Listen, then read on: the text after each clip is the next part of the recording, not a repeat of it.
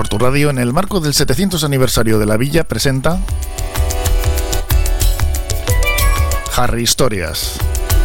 Un recorrido desde los orígenes de Portugalete hasta hoy.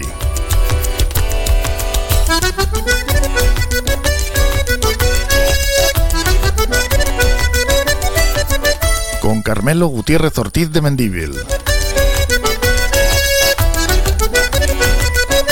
Y de la mano del bar Mendy Berría. En María Díaz de Aro 3, Portugalete. Caiso Jarrillería. En esta Historia vamos a terminar de contar la vida de Feliciano Ortiz de Mendíbil que comenzamos la semana pasada.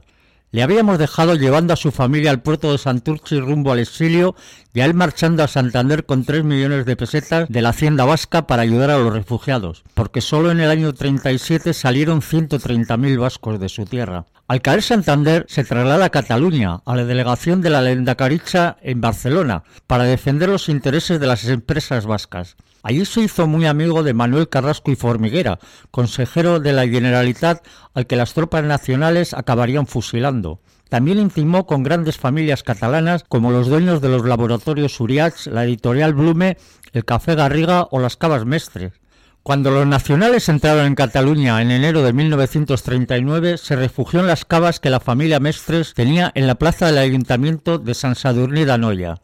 Allí estuvo escondido frente al consistorio tomado por los franquistas durante seis meses con todo el material sensible que tenía confiado, por ejemplo los códigos de las cuentas del gobierno vasco en el extranjero.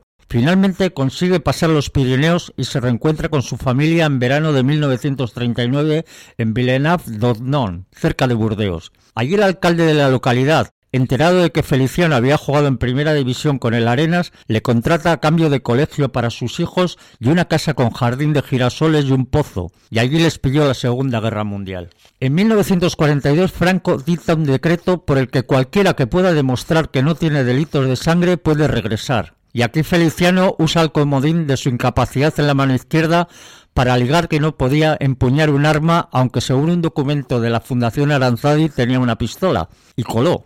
Así vuelven a Portugalete, pero es depurado y no puede recuperar su puesto en la Diputación. Además tenía que presentarse ante la Guardia Civil todos los fines de semana. Con ayuda de sus amigos catalanes monta una paragüería y tienda de bolsos en la calle de la Cruz, en el casco viejo de Bilbao, enfrente de la iglesia de los Santos Juanes. Además continuaba su labor política en la trastienda de la librería Azcategui, cerca de la paragüería. Sin dejar de luchar por su puesto en la Diputación, planteó un procedimiento contencioso administrativo contra el Estado, alegando que su cargo no era político sino puramente administrativo. A finales de los 60, el Supremo dicta sentencia a su favor y le reintegra su puesto reconociéndole la antigüedad desde 1919. Sienta jurisprudencia y muchas personas en su misma situación lograron ver reconocidos sus derechos. Se jubiló como jefe de obras públicas de la Diputación de Vizcaya. El 13 de agosto de 1977, el PNV recuperó el Bachoqui de Portugalete y Feliciano fue el encargado de izar la icurriña a la reinauguración. Falleció en 1981, dejado un legado que espero que hayáis disfrutado en estas Harry Historias. Hasta la próxima. Agur. Bar Restaurante Mendy Berría. Hemos cambiado de ubicación para ofrecerte un mejor servicio. Ahora estamos en María Díaz de Aro 3, en Portugalete. Disponemos de menú del día, raciones y comidas concertadas y para llevar con la calidad de siempre.